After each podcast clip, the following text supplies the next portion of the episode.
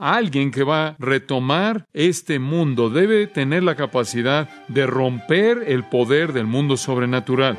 Por lo tanto, a lo largo del registro del Evangelio, encontramos ocasiones en las que el escritor nos da ejemplos de la capacidad de Jesús de echar fuera demonios.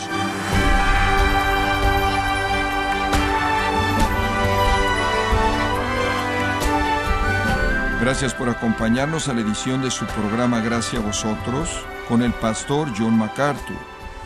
Frecuentemente pensamos que las palabras de Jesús fueron palabras de alivio, amables y relajantes, y había mucho de eso. Pero en ocasiones nadie tenía cosas más aterradoras que decir que él. De hecho, en un momento sus palabras fueron tan terriblemente poderosas que la multitud a su alrededor le pidió que se fuera. Tristemente, ellos se distanciaron de la persona que más necesitaban conocer. Acompáñenos cuando el pastor John MacArthur examina las reacciones de las personas en los días en los que Jesús demostró su poder, parte de la serie titulada El asombroso poder de Jesús, en gracia a vosotros. Mateo capítulo 8. Observe el versículo 28, la recepción por parte de los demonios la recepción por parte de los demonios. Cuando llegó a la otra orilla, la tierra de los Gadarenos, vinieron a su encuentro dos endemoniados que salían de los sepulcros, feroces en gran manera, tanto que nadie podía pasar por aquel camino. La posesión demoníaca significa la proyección automática de una nueva personalidad intensamente mala que hace un eclipse de la personalidad del individuo. Ahora puede venir y entrar y puede ser constante. Estoy seguro de que hay muchas personas en nuestra sociedad que son diagnosticadas como mentalmente enfermos que realmente están poseídas. Y si me permite decir que la solución para ellos es la misma que fue en ese entonces. El único que tiene poder sobre los demonios es el Señor Jesucristo. Observe dónde están viviendo estas almas pobres, versículo 28 ellos están saliendo de los sepulcros, ¿se puede imaginar? Digo, si yo me acerco a un cementerio de noche caminando por la calle y me da miedo, pero vivir en las tumbas, para el judío la contaminación número uno de todas las contaminaciones era tocar un cuerpo muerto. ¿Qué tan lejos han llegado estas pobres almas que han sido alejadas y viven en los sepulcros, en las tumbas? Y por cierto, en esa área en donde los riscos son altos ahí en la costa oriental del mar de Galilea. Naturalmente, ahí tenían unas cámaras hechas por hombres que habían hecho a partir de las rocas para usarse como tumbas y allí estaban viviendo en las tumbas. Y dice que eran feroces en gran manera, eso significa violentos, eran maníacos salvajes y si estudia otros relatos nos dice más de eso. Lucas 8:27 nos dice que no usaban ropa, estaban totalmente desnudos. Ahora escuche, sé que la gente viene y dice, oh, no tiene nada de malo eso, yo pertenezco al club de el sunshine, el brillo de sol. Bueno, en la Biblia, las únicas personas que andaban por todos lados desnudas eran maníacos, si eso le ayuda. No tenían sentido de equilibrio social, no tienen sentido de modestia. Eran maníacos salvajes. En Marcos 5 dice que trataron de atarlos con cadenas y no importa lo fuertes que eran las cadenas, rompían las cadenas tener una cantidad tremenda de fuerza. Nunca olvidaré a la niña con la que estábamos tratando. Con dos dedos volteó el escritorio de metal ahí encima de uno de los hombres que estaban ahí. Una fuerza tremenda. Y en Marcos 5 dice que estaban gritando y haciendo ruidos y cortándose, lastimándose con piedras afiladas. Y estaban gritando fuertemente. Y dice, lo cual es es un grito inexpresable, no, no coherente. Ahora, usted entiende lo que está pasando, ¿no es cierto?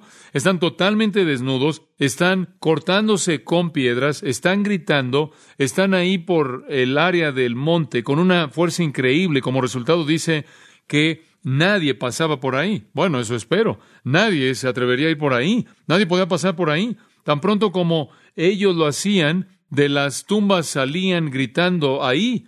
¿Y sabe lo que sucedió? La recepción de los demonios, vieron los pequeñas barcas y que estaban listos para hacer su número. Y fuera de las cuevas vinieron, gritando ahí, bajando por el monte, y de pronto algo sucedió. Y no solo vemos la recepción por los demonios, sino también el reconocimiento de los demonios. Versículo 29. Clamaron diciendo, ¿qué tienes con nosotros, Jesús, Hijo de Dios? Deténgase ahí. Lo que realmente significa en el griego es, ¿por qué nos estás molestando? ¿Por qué estás aquí? ¿Saben lo que dicen Marcos? Marcos 5, 6 dice, cuando vieron a Jesús le adoraron, se postraron, se postraron a sí mismos, lo adoraron. Increíble que adoraran a Jesús. Lo hicieron. Proscuneo quiere decir besar la mano, reverenciar con las rodillas, con la cabeza en el piso. Es una palabra de asombro profundo, reverencia, respeto y adoración. Dice usted, ¿por qué están haciendo eso? Porque saben exactamente quién es. Escuche, los demonios son ángeles caídos. En una ocasión fueron ángeles santos antes de que entraran en la rebelión de Satanás y estaban involucrados con Dios y ellos conocen a la segunda persona de la Trinidad. Nadie necesita ayudarles con su cristología. Y ellos sabían que Él era su antagonista y era su juez y era su destructor. Y les dicen, ¿por qué estás aquí para molestarnos? ¿Has venido para atormentarnos? Observa esto antes del tiempo.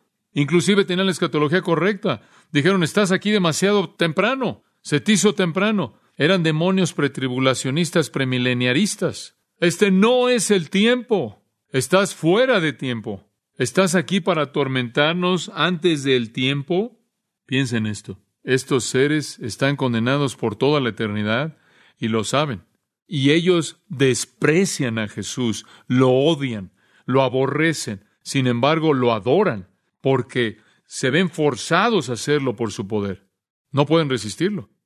Como puede ver, ellos conocen Filipenses 2.10, que Él debe ser adorado, y toda rodilla se doblará, no solo de las cosas que están arriba de la tierra y en la tierra, sino las cosas que están abajo de la tierra.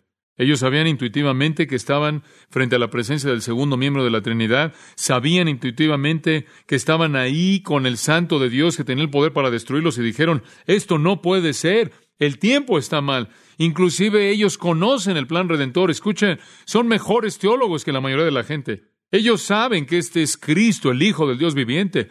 Sé que algunas sectas ni siquiera saben lo que los demonios saben. Y saben cuál era el plan escatológico. Y sabían que iban a ser condenados para siempre. Y entonces doblan la rodilla a Cristo, su juez. Qué fascinante es esto para mí. Me impresiona esto. También podría mostrar el hecho de que algunas veces los demonios, a través de mediums y otros, parecen tener la capacidad de predecir el futuro. Podrá ser que de alguna manera ya han sido conscientes, tienen algo de conocimiento del plan divino y en algunos puntos pueden esperar lo que va a venir, adelantar lo que va a venir están mucho más adelante de los discípulos del Señor. El libro de Apocalipsis no ha sido escrito. Los discípulos no estaban muy seguros de cuándo todo esto iba a suceder, pero ellos sabían. Me parece interesante, vean de nuevo el versículo 29, que se dirigen a él como Jesús, el Hijo de Dios. Qué declaración tan importante. ¿Sabe que Hijo de Dios es un término que es sinónimo a Mesías? En Mateo 16, 16, tú eres, dijo Pedro, el Mesías, el Hijo del Dios viviente. Y dijo el Padre a través de Pedro, esa fue la revelación de Dios de que el Mesías es el Hijo del Dios viviente. Y entonces cuando dicen, tú eres el Hijo de Dios, estaban diciendo, tú eres el Rey, tú eres el Mesías, tú eres el ungido, tú eres el Cristo. No debe sorprendernos esto. Santiago 2.19 nos dice, los demonios también creen y que tiemblan porque conocen el resultado. Ellos saben lo que va a suceder. En Lucas 4.41, permítame leerle un versículo ahí. Dice esto, y los demonios también salieron de muchos clamando, y aquí está lo que los demonios dijeron, tú eres el Mesías, el Hijo de Dios, porque ellos sabían que Él era el Cristo. Es grandioso, ellos sabían, ellos sabían, y ellos sabían que estaban condenados al tormento del infierno eterno. ¿Cómo iban a escapar? No creo que ellos llegaron a pensar que podían escapar. Ellos conocían el poder de Dios. Dices, entonces, ¿por qué atacaron a Cristo? ¿Por qué lo tentaron a Cristo? ¿Sabe usted lo que yo creo en mi propia en mi propia necedad? Probablemente pensaron que podían arrastrar a Cristo un poco con ellos al abismo. Ellos, si tan solo lo pudieran hacer pecar, lo odiaban tanto, quizás podían arrastrarlo al abismo. Ellos no podían tocarlo en su divinidad, pero quizás podían atacarlo en su humanidad, pero no pudieron. Y siguiendo su recepción y reconocimiento, llegamos a su requisición en el versículo 30. Y hacen una petición y es absurda. Estaba paciendo lejos de ellos un hato de muchos cerdos. Y los demonios le rogaron diciendo, si nos echas fuera, permítenos ir a aquel hato de cerdos. Ahora, qué petición tan extraña. Digo, ¿de qué sirve eso? ¿Un cerdo poseído por un demonio? Un cerdo es un cerdo, ¿no es cierto? ¿Cómo distingues a un cerdo poseído de un demonio de cualquier cerdo? ¿Cuál es el punto? Bueno, dices, quizás los demonios necesitan estar en algo. Bueno, probablemente es verdad. Quizás sí, pero de nuevo, realmente no sabemos por qué pidieron esto. Quizás querían tener algún lugar, quizás pensaban que era una concesión agradable.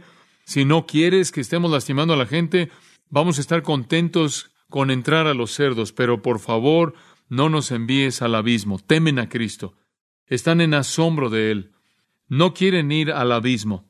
Solo colócanos en un lugar menos preciado y lo menos preciado en lo que pudieron pensar eran cerdos, porque francamente no eran kosher y no debían haber estado cuidando de cerdos en esa parte del país.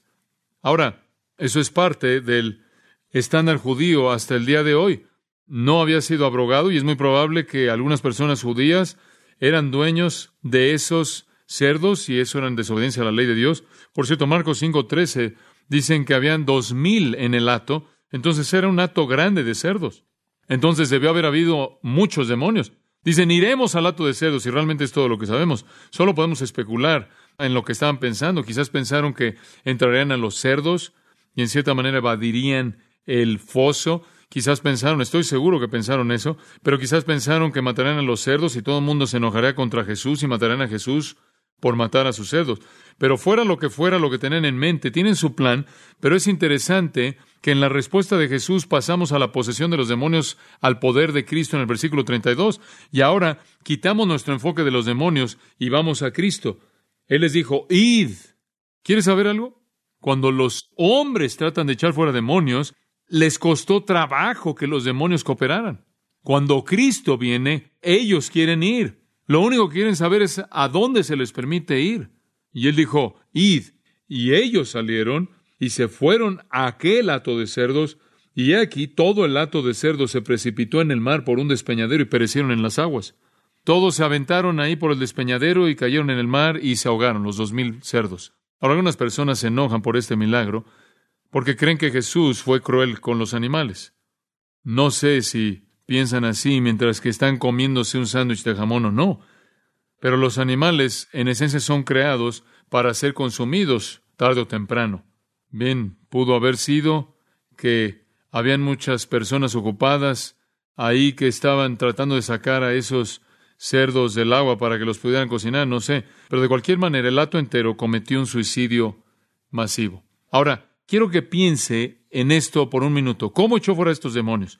Él dijo, id. Eso es todo. Cuando Él apareció, ellos querían irse y Él les mandó que se fueran. Id, una palabra. Eso es lo que impresionó a todo mundo.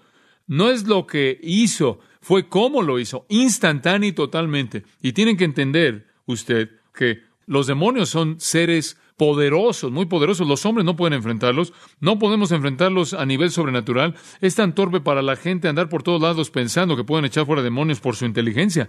Los demonios están mucho más adelantados que usted en eso. En 2 Pedro 2.11 dice que los ángeles son mayores en poder que los hombres. En el Salmo 103 dice que los ángeles exceden en fortaleza. Dice, bueno, ¿los demonios son tan poderosos como los ángeles santos? Bueno, en un sentido deben serlo, porque en Daniel hemos visto en el capítulo 10 que un ángel santo vino con un mensaje despachado de Dios a Daniel, pero un demonio lo retuvo ahí, lo detuvo por tres semanas y Dios tuvo que enviar a Miguel para dejarlo ir. Son poderosos. De hecho, en Efesios 6 dice que si vamos a enfrentarlos tenemos que ponernos la armadura de Dios. Tenemos que ser fuertes en su poder. Los demonios son poderosos.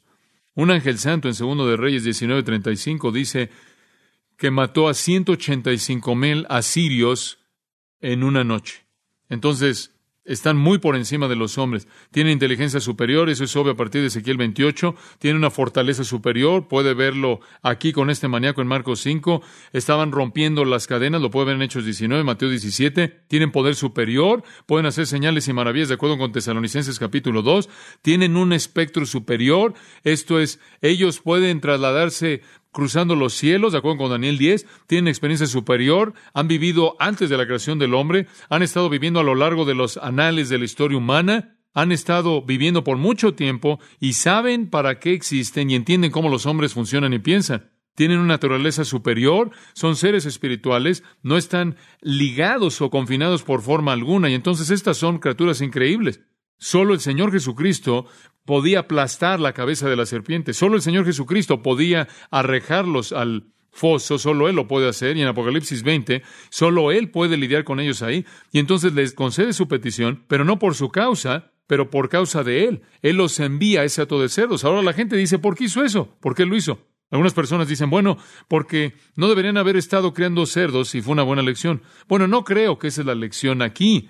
No creo que la lección aquí es si debes o no criar cerdos. No creo que es la lección. La lección aquí es que Cristo puede echar fuera demonios. Ahora, si Él dice, id, ¿cómo van a saber que se fueron a algún lugar? ¿Cómo van a saber que se fueron a algún lugar? Envíalos a alguien más y tienes el problema de nuevo. Tienes otro hombre poseído por demonios. ¿Cómo vas a demostrar que se fueron? Simplemente ve un hato que normalmente es pacífico, un hato de cerdos normalmente es pacífico. Los cerdos normalmente no nadan y no son ovejas y no van a todos lados juntos.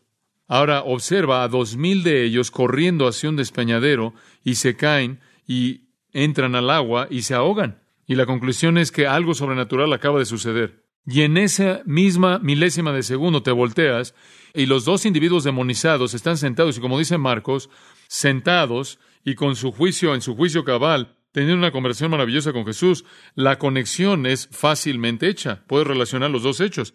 Y como puedes ver, lo que hizo fue dar una demostración viva de la liberación de esos dos hombres que nadie jamás olvidaría.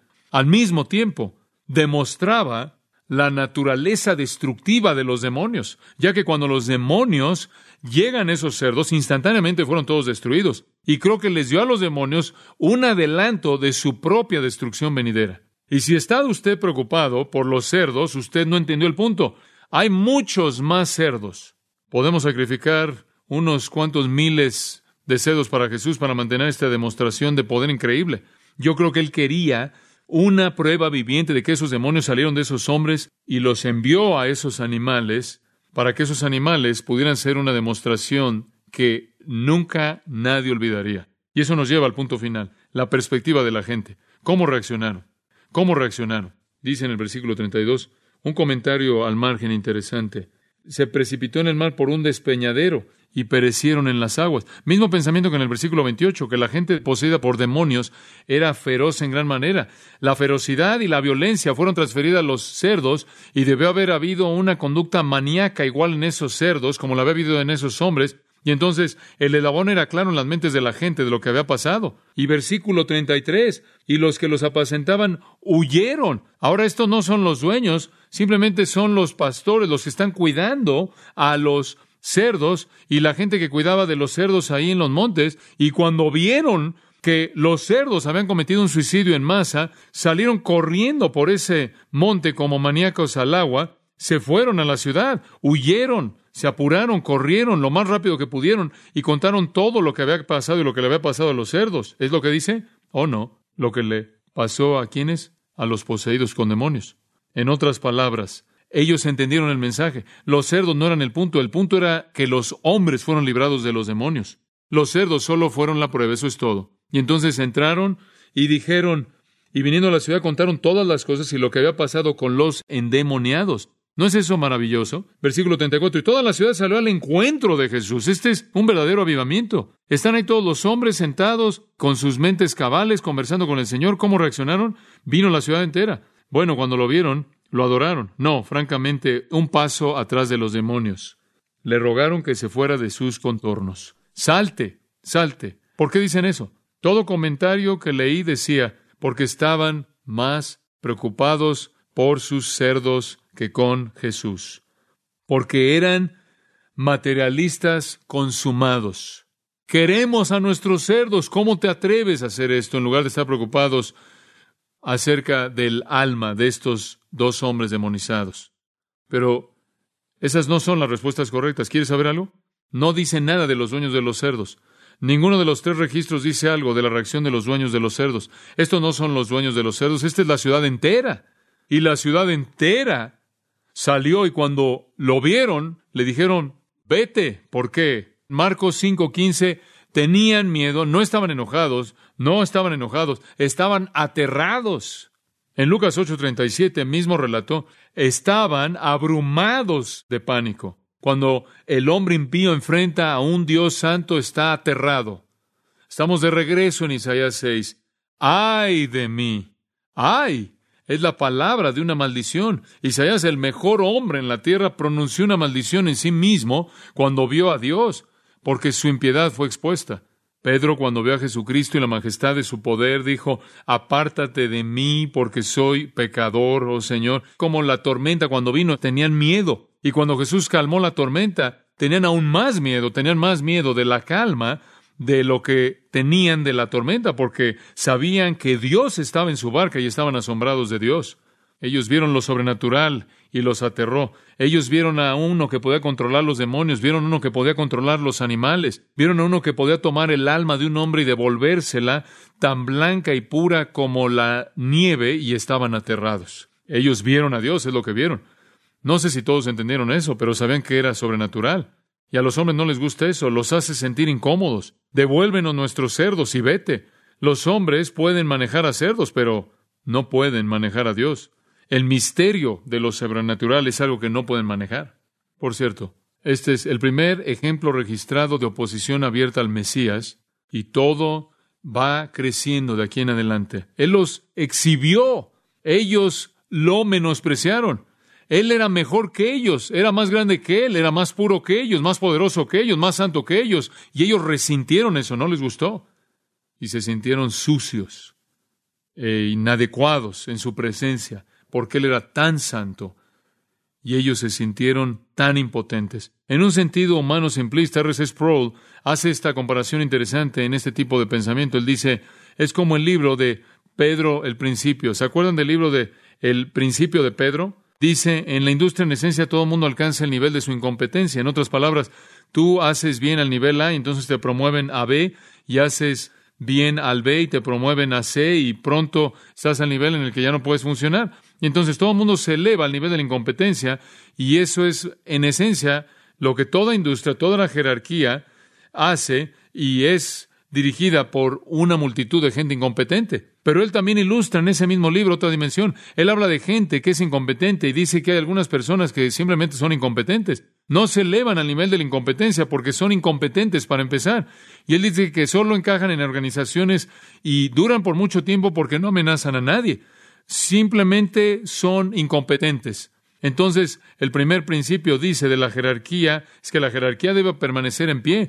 Y si todo el mundo en la jerarquía dice que la jerarquía debe mantenerse en pie, entonces es maravilloso tener incompetencia porque no hay amenaza en contra de la jerarquía. Pero después él dice, llega el hombre, este es el hombre súper competente, que a nadie le cae bien porque todo el mundo se siente amenazado y no puede subir en la industria, en la administración de la industria, porque él amenaza a todo el mundo arriba de él. La única manera en la que él sube es de manera lateral. Y él tiene que ir de una organización a otra porque no puede elevarse en su organización porque es una amenaza a todo el mundo.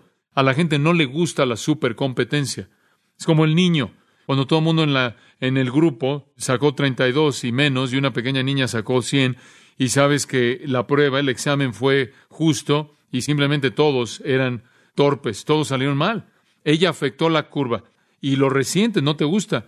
Bueno, si quieres decirlo de esta manera, Jesús afectó la curva, arruinó la curva. No podían tolerar a Jesús debido a su perfección, no podían tolerarlo debido a su santidad absoluta. Él estaba mucho más allá de ellos que los desenmascaró. Les mostró la torpeza de sus propias vidas. Y esa es la razón por la que tuvieron que matarlo. Y aquí todo comienza a crecer. Lo vieron, vieron el poder, estaban totalmente aterrados en asombro de Dios. En lugar de postrarse en adoración, dijeron, vete, no te queremos. La gente dice, oh, si tan solo pudiéramos ver los milagros, creeríamos. Escucha, la gente que vio los milagros no creyó. Lo clavaron a una cruz y vieron milagro tras milagro tras milagro tras milagro y aún así no creyeron. Eso simplemente los hizo odiarlo más y más y más y más. La gente piensa en la actualidad que si tan solo le pueden mostrar a todos una pila de milagros, todo el mundo va a creer. No. Porque algunas personas cuando son expuestas a la presencia del asombro de la majestad del Dios Santo, literalmente van a correr porque aman sus tinieblas.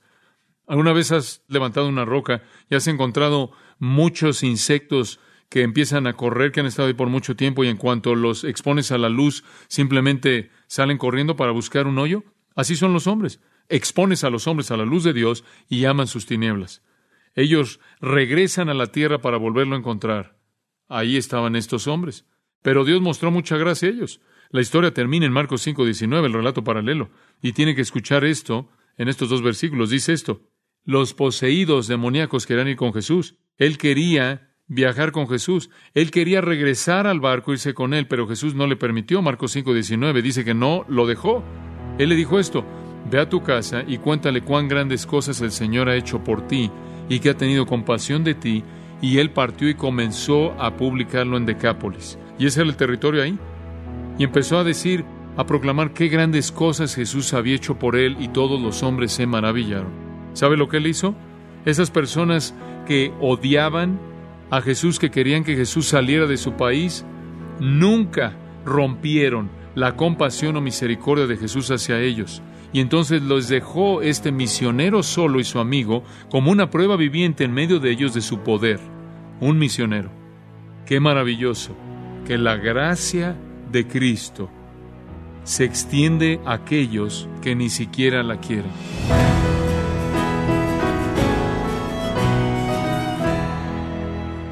Usted ha estado escuchando al pastor John MacArthur en la serie titulada El asombroso poder de Jesús en gracia a vosotros.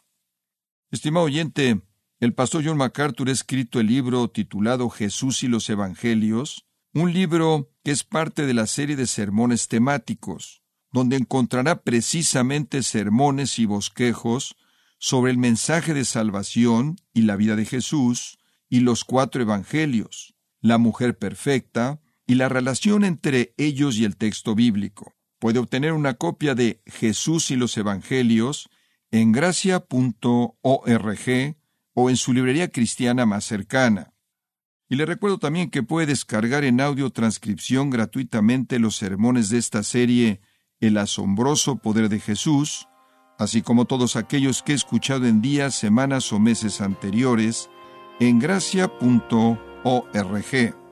Si tiene alguna pregunta o desea conocer más de nuestro ministerio, como son todos los libros del pastor John MacArthur en español o los sermones en CD que también usted puede adquirir, Escríbanos y por favor mencione la estación de radio por medio de la cual usted nos escucha en gracia a vosotros. Es importante conocer no solo el país y ciudad de donde usted nos escucha, sino también la radio. Para quienes contactan nuestro ministerio por primera vez, pueden solicitar una copia del mensaje de promoción sin costo alguno, un mensaje por oyente únicamente. Si usted vive en los Estados Unidos o Puerto Rico, escríbanos a Gracia Vosotros, P.O. Box 4000, Panorama City, California 91412. O puede escribirnos a través del siguiente correo electrónico radio arroba en nombre del pastor John MacArthur, nuestra coordinadora de estaciones Marilina Caruli y del personal, le damos las gracias invitándole para que nos acompañe en la próxima edición para continuar desatando la verdad de Dios un versículo a la vez, aquí en Gracia a Vosotros.